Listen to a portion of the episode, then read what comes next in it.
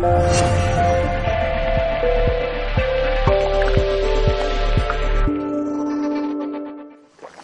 vamos a hacer una pequeña síntesis y recordaros cómo se metaboliza un xenobiótico, qué es lo que ocurre cuando entra en el organismo. Sabéis que existe la fase 1 y la fase 2, sobre todo lo que se pretende entre la fase 1 y la fase 2 es que estos contaminantes, que sobre todo tienen una característica de liposolubilidad, es que se transformen en sustancias hidrosolubles para que sea mucho más fácil su eliminación. Entonces, cuando un xenobiótico entra en el cuerpo, se metaboliza se degrada alcohol, después se degrada aldehído, después acetato, ácido y después sale por la orina. Ese sería más o menos el proceso natural.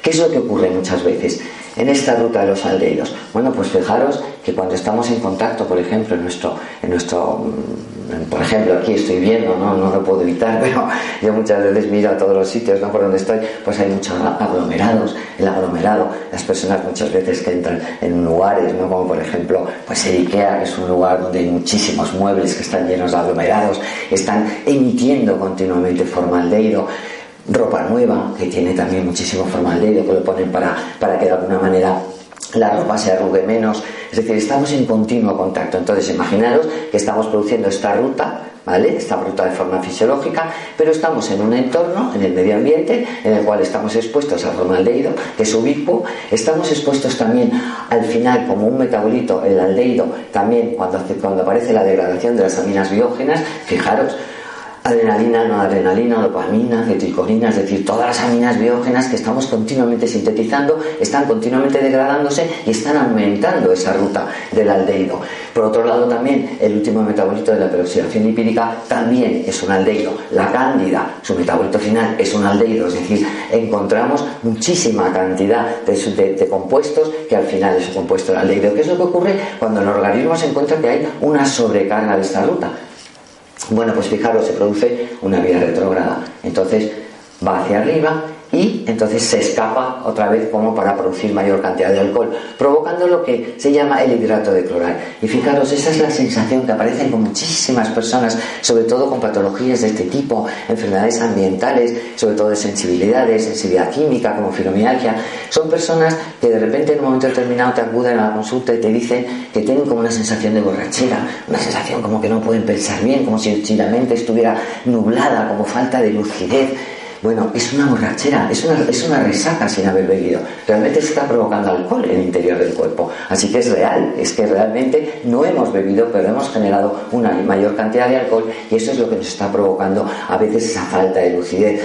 Eso Muchas veces cuando doy las charlas y lo comento hay mucha gente que luego viene y me dice, a mí también me pasa, nos pasa mucho seguro, hay momentos determinados que nos puede pasar. Cuando nos pasa eso, tenéis que pensar que probablemente nuestras rutas metabólicas están sobrecargadas y tendremos que tener en cuenta el entorno donde estamos viviendo para intentar minimizar lo más posible la contaminación que podemos tener a nuestro alrededor. Bueno, además, para que esto funcione bien, necesitamos una serie de enzimas. Estas enzimas tienen que funcionar de forma correcta, pero además, también para que estas enzimas funcionen bien, necesitan su llavecita, que es esta, cada uno de ellos, pues eh, diferentes oligoelementos, ¿vale? Entonces, son tan importantes que resulta que estamos viviendo en un momento en el que, por ejemplo, tomamos alimentos. El doctor Nicolás Olea, catedrático como todos seguro que le conocéis, pues los últimos estudios que presentaron es que, por ejemplo, una lechuga puede llegar a tener siete tratamientos de plaguicidas, una sola lechuga. Es decir, ¿qué hacemos, por ejemplo, cuando estamos tomando una ensalada? ¿Cuánto nos estaremos metiendo? Y, una, y, un, y un menú del día, que es más que una ensalada. Imaginaros esa cantidad de alimentos que estamos tomándonos llenos de plaguicidas y además no les estamos dando los recursos suficientes para que encima esos plaguicidas, esos tóxicos que van con la alimentación se puedan degradar de forma adecuada. Porque resulta que se lleva haciendo un estudio y todos podéis meteros si queréis en, a, buscar a Dolores Ragón, catedrática de Valencia, en el Policlínico de la Universidad de Valencia, donde lleva haciendo un estudio desde el 2000, desde el año 2000, comparando los nutrientes que tienen alimentos convencionales a un alimento ecológico. Llamado ecológico, que a mí me da pena que tengamos que poner un apellido a un alimento que simplemente quiere decir un alimento que no tiene venenos, sin más. Pero le tenemos que poner un, un apellido porque ahora realmente lo normal, que realmente lo confundimos con lo frecuente, que no tendríamos que confundirlo, es que los alimentos estén contaminados.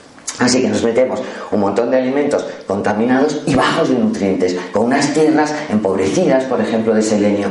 Bueno, pues ¿qué está haciendo nuestro cuerpo? estamos exigiendo una serie de recursos que realmente no tiene para una carga tóxica que está muy superior a la que, por supuesto, debería de tener. Eh, ¿Qué ocurre cuando esto no, esta ruta no ha sido lo suficiente, no ha sido, o sea, no ha suficiente, como para conseguir la hidrosolubilidad que queremos y que necesitamos, pues se produce una ruta alternativa que sería la de la epoxidación. El epóxido es una sustancia reactiva en la que cuando pasan por esta vía algunos pesticidas tienen como preferencia esta vía, pues se pueden llegar a producir cáncer, enfermedades ambientales, etcétera. Bueno, luego ya hay veces que necesitamos también, por supuesto, más todavía hidrosolubilidad, entonces vamos a pasar a la fase 2, que es la fase de conjugación. Todos conocéis las diferentes fases de conjugación, que no me voy a meter ahora, porque os he dicho que esto es una síntesis, muy, muy síntesis, pero que también en la fase 2 vamos a necesitar una serie de cofactores, una serie de coenzimas y de nutrientes que normalmente también estamos muy deficitarios en ellos. Bueno, esto sería un poco un pequeño esquema para pasar ahora una vez, entonces fijaros, porque cualquiera de estas rutas se pueden sobrecargar, se pueden dañar por los propios tóxicos. Las rutas de conjugación, a veces yo siempre pongo el ejemplo, imaginaros las rutas de conjugación, es como cuando vamos a una autopista.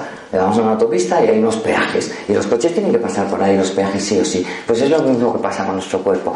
Él tiene, los tóxicos tienen que pasar por esas rutas, por esos, esas rutas de conjugación hay veces que esas rutas de conjugación no funcionan bien. Entonces, ¿qué se produce en una autopista cuando los peajes nos dan pues, una, pues un acúmulo de coches tremendo, ¿no? Aparece un, un, atasco. Pues es lo mismo que nos pasa a nosotros. Entonces, una vez que ya han entrado en nuestro organismo, los contaminantes pueden causar daños al sistema de intoxicación, al sistema inmune, como por ejemplo aquí podemos ver, daños también a los linfocitos B, a las células madre, a los linfocitos T, etc.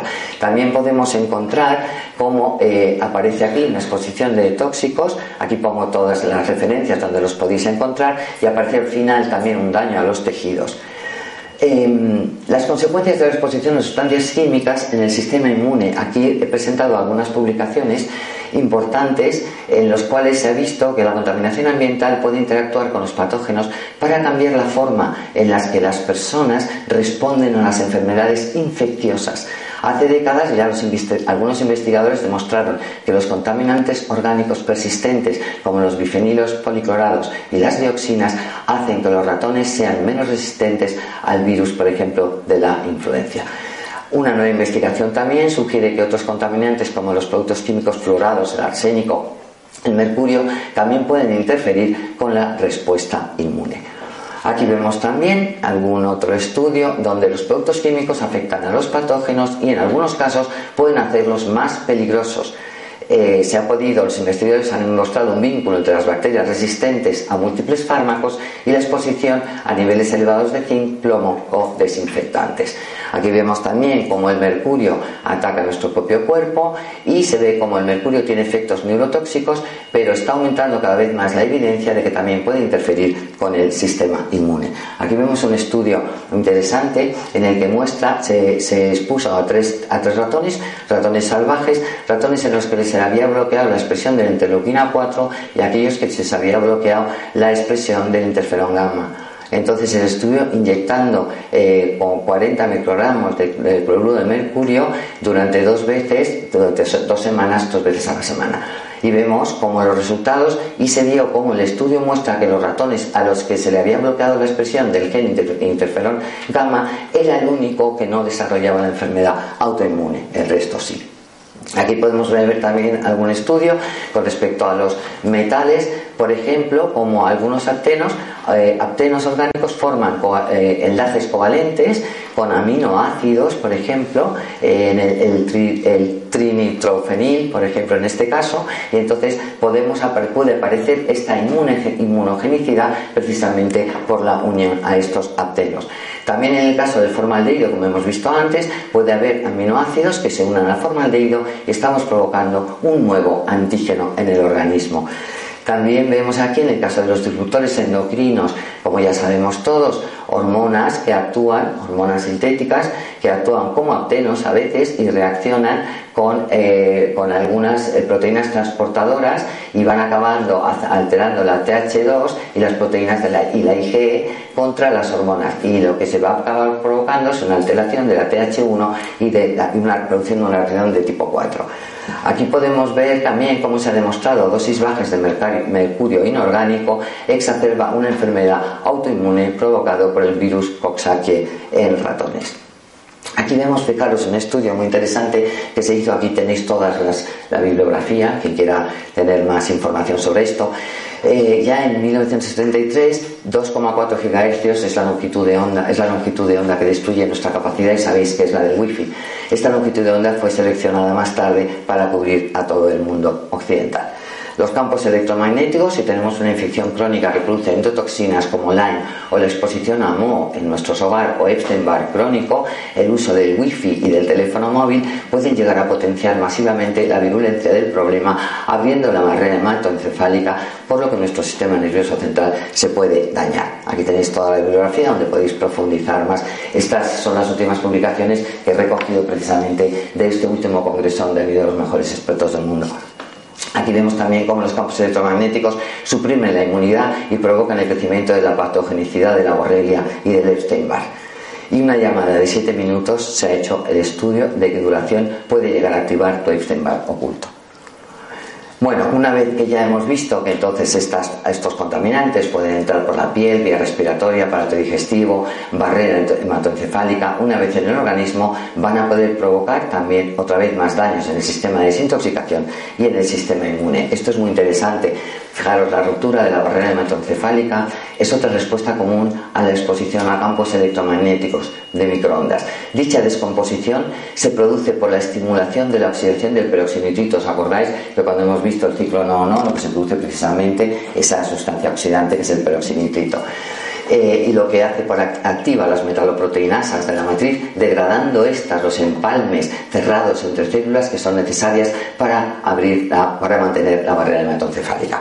Por lo tanto, muchas veces eh, esto puede estar relacionado incluso con un problema de neuroborreliosis. Los sistemas inmune y nerviosos son los más sensibles a los efectos de los químicos tóxicos, lo cual induce una neurotoxicidad y una inmunotoxicidad. Muchísimas gracias. He ido muy rápida, pero pensaba que me iba a dar tiempo.